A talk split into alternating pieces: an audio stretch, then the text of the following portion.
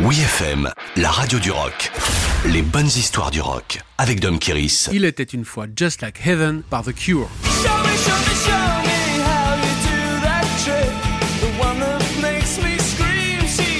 Pour la jeunesse française des années 80, Just Like Heaven est avant tout l'intro de l'émission Les Enfants du Rock. À la demande de la production, The Cure, en plein enregistrement dans le sud de la France au studio Miraval, a composé l'instrumental tout spécialement pour les soirées rock d'Antenne 2. Dans ce programme varié, les animateurs tels qu'Antoine Decaune, Philippe Manœuvre et Bernard Lenoir partageaient leur passion du rock sous la direction de Pierre Lescure et Alain de Greff.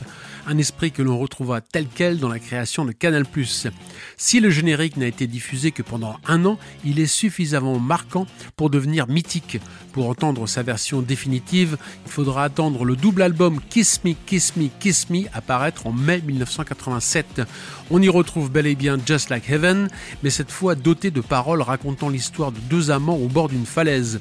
Seule au-dessus d'une mer en furie, celle qui a volé la seule fille que j'aimais et l'a noyée tout au fond de. On comprend que la fille s'est suicidée que le garçon ne s'en remettra jamais. Robert Smith a toujours dit que c'est l'une de ses chansons préférées car il l'a écrite après un souvenir vécu au bord d'une falaise avec Mary Poole, son amour de toujours.